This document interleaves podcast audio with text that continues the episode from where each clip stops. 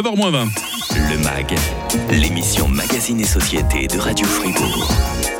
Quel est le point commun entre euh, la Tour des Charmettes, le NH Hotel, euh, la Poste de Fribourg ou encore le siège de la BCF bah, Ce sont tous des emblèmes de l'architecture d'après-guerre en ville de Fribourg. Cette architecture est souvent décriée, mais elle mérite tout de même qu'on s'y intéresse car elle fait partie de notre patrimoine. Elle est surtout un intéressant reflet de l'évolution de notre société. Elle va être euh, tout prochainement l'occasion d'un ouvrage dont on aura l'occasion de parler. Le MAG accueille ce matin Aloïs Loper, collaborateur scientifique auprès des biens culturels euh, fribourgeois. Euh, comment la définir dans l'ensemble, Aloïs, cette architecture des années 1950 euh, à aujourd'hui? Qu'est-ce qui la caractérise? Il y a peut-être la hauteur, le, béton, il y a autre chose aussi? Alors, c'est évident que c'est l'architecture du béton, c'est l'époque mm. du béton. la hauteur, bien sûr, pour les gens, c'est les tours, les barres, la couleur blanche et les toits plats. c'est un peu réducteur parce que c'est surtout des nouveaux matériaux, des nouvelles méthodes de construction et des nouveaux types de plans. Voilà, une certaine pureté des formes, on peut le dire aussi. Hein. Oui, c'est une certaine pureté des formes. C'est un, c'est un, un, travail sur la géométrie aussi qui a été fait par les, les architectes. Euh, on, on, le voit notamment dans les écoles. C'est intéressant de voir que la classe mmh. carrée remplace les, les, classes allongées que l'on a connues, par exemple. Voilà, c'est, plus fonctionnel, c'est moins cher à construire, c'est un peu des deux. C'est plus fonctionnel, mmh. évidemment. C'est moins cher à construire parce qu'on construit beaucoup plus. On construit pour la classe moyenne et les ouvriers. Il faut mmh. qu'ils puissent se payer les loyers de ces nouveaux bâtiments. Et puis sur le plan technique aussi, c'est euh, l'apparition de, du préfabriqué aussi. Hein. On ne connaissait pas ça avant, Aloïs. Alors effectivement, c'est l'apparition du préfabriqué, c'est l'apparition du béton armé, euh, de la précontrainte, c'est des nouveaux matériaux comme l'aluminium, le verre mmh. trempé. Euh, voilà, c'est ça qui caractérise cette architecture. Si on zoome dans ces quelques décennies de 1950 à aujourd'hui, on ne peut pas parler d'une architecture, mais plutôt d'une succession très rapide de tendances, un peu comme si ça s'emballait on arrive à la résumer, cette évolution, Aloïs Lauper Alors, c'est assez complexe parce qu'effectivement, il y a beaucoup de mouvements. On a repris tout d'abord dans les années 50, c'est le modernisme des années 20, 30 que l'on que l'on remet à la mode. Euh, on a l'arrivée aussi de ce qu'on a appelé le classicisme structurel, euh, qui est typique, par exemple, à l'université Miséricorde, qui est des mhm. années 40. Et puis ensuite, on a une architecture jusqu'à la crise pétrolière. C'est une architecture euh, moderne qu'on trouve dans toute la Suisse. Et ensuite, il va, il va y avoir un mouvement qui revient vers les formes un peu plus complexes, les couleurs, euh, l'émotion en architecture, la poésie même. Hein. Mhm. on le voit dans les années 80-1990. Et dans les années 1990, il y a euh, un retour vers la réhabilitation du patrimoine ancien mais que l'on réhabilite de façon contemporaine. Est-ce qu'on voit dans le même temps l'intérieur de ces bâtiments évoluer? Je sais pas, la disposition des pièces, la hauteur des plafonds, la taille et la disposition de la cuisine. Ça aussi, ça, ça veut en dire long sur la, sur la société. Hein. Oui, alors évidemment, euh, les, les, immeubles de rapport que l'on avait auparavant, c'est un grand couloir à gauche, à droite des pièces. Euh, là, c'est un hall qui distribue des appartements qui sont très ouverts, dans mmh. lesquels, par exemple, le salon et la cuisine commencent à fusionner. Et c'est cette ouverture, ces appartements traversés versant des plafonds plus hauts, beaucoup plus de lumière, partout la salle de bain et partout des équipements comme par exemple la cuisinière électrique. Mhm. Ça, c'était le summum de la modernité à l'époque. Hein. C'est le luxe. c'est le, luxe, à l'époque. et d'ailleurs, les, les, classes, euh, les classes populaires quittent la vieille ville pour justement aller au Schönberg à Beaumont. J'ai choisi, Aloïs Loper, euh, trois bâtiments qui me paraissent vraiment emblématiques hein, de cette architecture euh, post-seconde guerre en ville de Fribourg. Et puis on les, on les commande. Qu'est-ce que vous en pensez? Voilà, bah, je propose qu'on commence par la cité euh, paroissiale euh, du Christ-Roi, euh, construite de 1951 à 1953 sur le boulevard de Pérol. Alors, plus qu'une simple église, c'est un ensemble homogène de bâtiments qui a été construit. Hein. C'est ça qui est très intéressant, c'est qu'on ne construit plus simplement une église, mais on construit un centre paroissial. Que ça soit au Christ-Roi, que ça soit Saint-Paul-Luchenberg ou mm. même à Sainte-Thérèse. C'est-à-dire il y a une église, il y a une cure, et puis il y a aussi des bâtiments tout autour qui forment un ensemble bâti une chose qui peut paraître curieuse, surtout vous connaissez ma passion pour, euh, pour les cloches. Pourquoi il n'y a pas de clocher? Parce qu'il y a une raison bien particulière qu'on n'ait jamais construit un clocher au Christ-Roi. Pourtant, sur plan, il y était. Hein. Alors, Denis Honegger avait, lors du concours de 1943, proposé un campanile, c'est-à-dire un clocher séparé du reste de la construction sur l'axe du boulevard de Pérol. Il a été très mal accueilli. Euh, on, à Fribourg, on a dit il ne faut pas de ce minaret. On n'a pas hmm. compris. À l'époque déjà. Hein. À l'époque déjà. On n'a pas compris ce que c'était. Et puis, euh, après, on a, première étape, étape, on a construit l'église. Deuxième étape, les chapelles. Et puis finalement, on voulait construire le campanile en troisième étape. Et dans Mhm. les années 70, ça n'était plus dans l'air du temps de dépenser autant d'argent pour un campanile. Et finalement, l'église avait une autre mission que de faire de l'architecture. Donc on a abandonné le projet, d'autant plus que les cloches euh, dérangeaient déjà les voisins. À l'époque déjà, on en parlait. Amusant de constater qu'il y a un bar là qui s'appelait à l'époque le, le bar le, le Campanile. hein, et puis bon, après il était débaptisé. hein. Voilà, le bar, le campanile est venu le café de la presse, mais Voilà. effectivement, il existe toujours.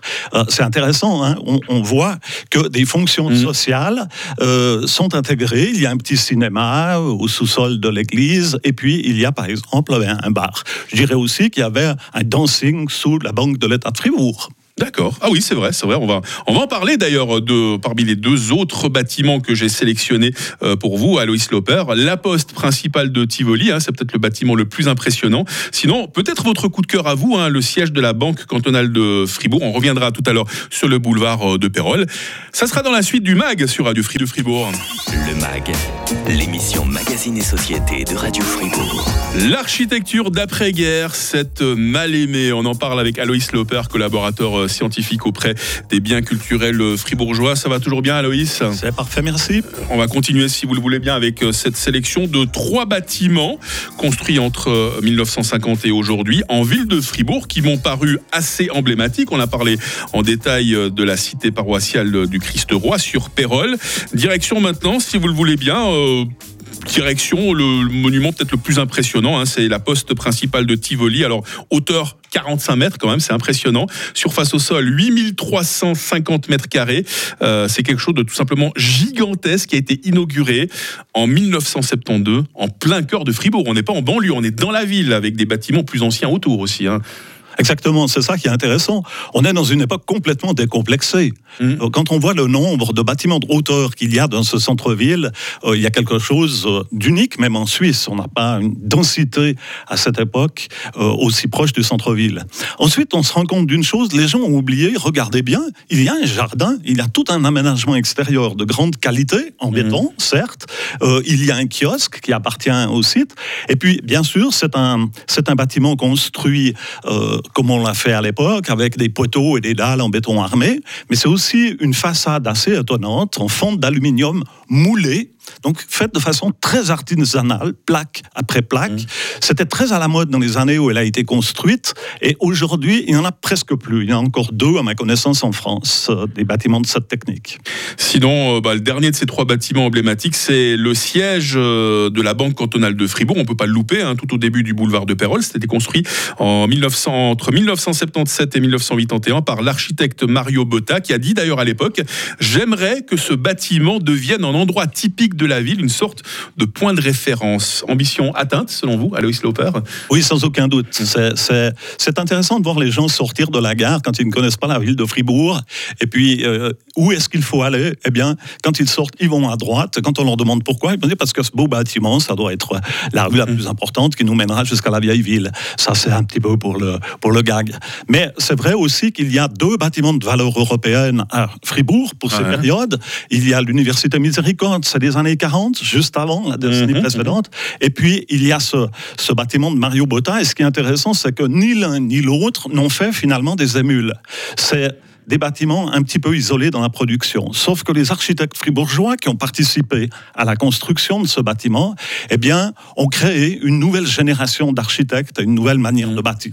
Bah, c'est bien qu'on parle justement des grands architectes d'après-guerre à Fribourg. Alors, vous avez parlé de Mario Botta, donc qui a réalisé la Banque cantonale de Fribourg, qui n'est pas qui n'est pas fribourgeois lui. Euh, par contre, euh, il y a des noms qui reviennent assez souvent. hein. Euh, Dumas père et fils, par exemple, on peut en parler un peu. Dumas père, par exemple, Fernand Dumas, bah, c'est lui qui a construit.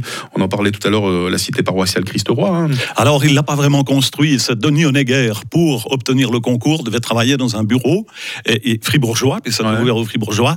Et en fait, euh, Dumas père est déjà euh, pratiquement euh, à la fin de sa carrière. Ah, ouais, Par contre, il y a Pierre Dumas, son fils, Son fils. qui a réalisé sur ses propres deniers le foyer universitaire, un immeuble préfabriqué absolument fantastique. Et puis, ça, c'est aussi la découverte, c'est qu'on a découvert des architectes pratiquement pas connus. Michel Stadler, Stalder, par exemple, qui euh, dirigeait la Soco, une entreprise de, de construction. Euh, C'est un architecte de grande qualité qui a fait, par exemple, les tours de Beaumont. Ça, c'est Mm. de ses meilleures réalisations. Et puis, euh, il y a des architectes comme Georges Schaller, il y a des architectes... euh, euh, J'ai vu qu'il y a le nom de Marcel Colliard qui revient assez souvent. hein. alors Marcel Colliard, c'est un peu l'architecte de la couronne, c'est l'architecte que préfèrent euh, les entreprises, euh, les banquiers. Il a fait effectivement énormément la, de la Poste, choses. c'est lui, par exemple. hein. La Poste, c'est lui, je crois. Voilà. Ouais. Mais il travaille avec Otto, Otto Beschler pour euh, La Poste, par exemple. Il y a en fait beaucoup d'architectes de talent. Ça, c'est aussi euh, la, la Mhm. redécouverte, si on veut. Et puis, plus proche de nous, bien, il y a des gens comme Thomas Sourfer, qui a participé à la construction de la Banque de l'État. Euh, il y a Michel Weber, qui a été à l'origine des premières réaffectations de bâtiments. Mhm. Euh, et et j'en oublie, et j'en oublie, bien sûr.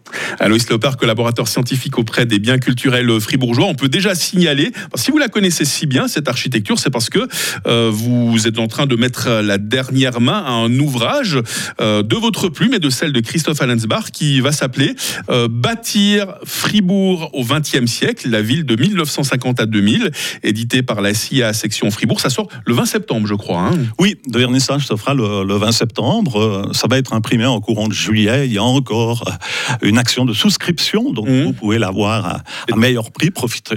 Et donc tous les bâtiments emblématiques euh, dont on a parlé aujourd'hui, on les retrouve évidemment plus en détail. On parle de quartiers entiers qui ont aussi vu le jour euh, euh, dans le Fribourg de l'après-guerre, le quartier du Schönberg hein, par exemple. Voilà le quartier du Schönberg. La cité du Schönberg du milieu est une des réalisations importantes en Suisse de cette époque. Il y a la cité du, du Levant. Ben voilà, Charles Passer, c'est un architecte dont on redécouvre la qualité aujourd'hui à travers cet ouvrage. Voilà, ce premier ouvrage donc le 20 septembre dans les euh, dans les librairies bâtir Fribourg au XXe siècle, euh, la ville de 1950 à 2000. Et euh, précisons que ça va être le point de départ de toute une mini collection parce que vous n'allez pas seulement vous intéresser à la ville de Fribourg, à Loper, mais également d'autres endroits du canton où là aussi il y a de l'architecture remarquable de 1950 à aujourd'hui. Effectivement, l'idée, c'est de réaliser ou de couvrir le XXe siècle dans le canton de Fribourg. Le prochain volume euh, traitera de deux districts, la Sarine et la Gruyère. Et puis, euh, voilà, on va couvrir la période 1950-2000 pour le canton de Fribourg, la période 1900-1950. Un dernier mot pour les irréductibles qui parlent de blocs de béton sans ornement et de tours sans âme quand on parle de l'architecture des années 1950 à aujourd'hui.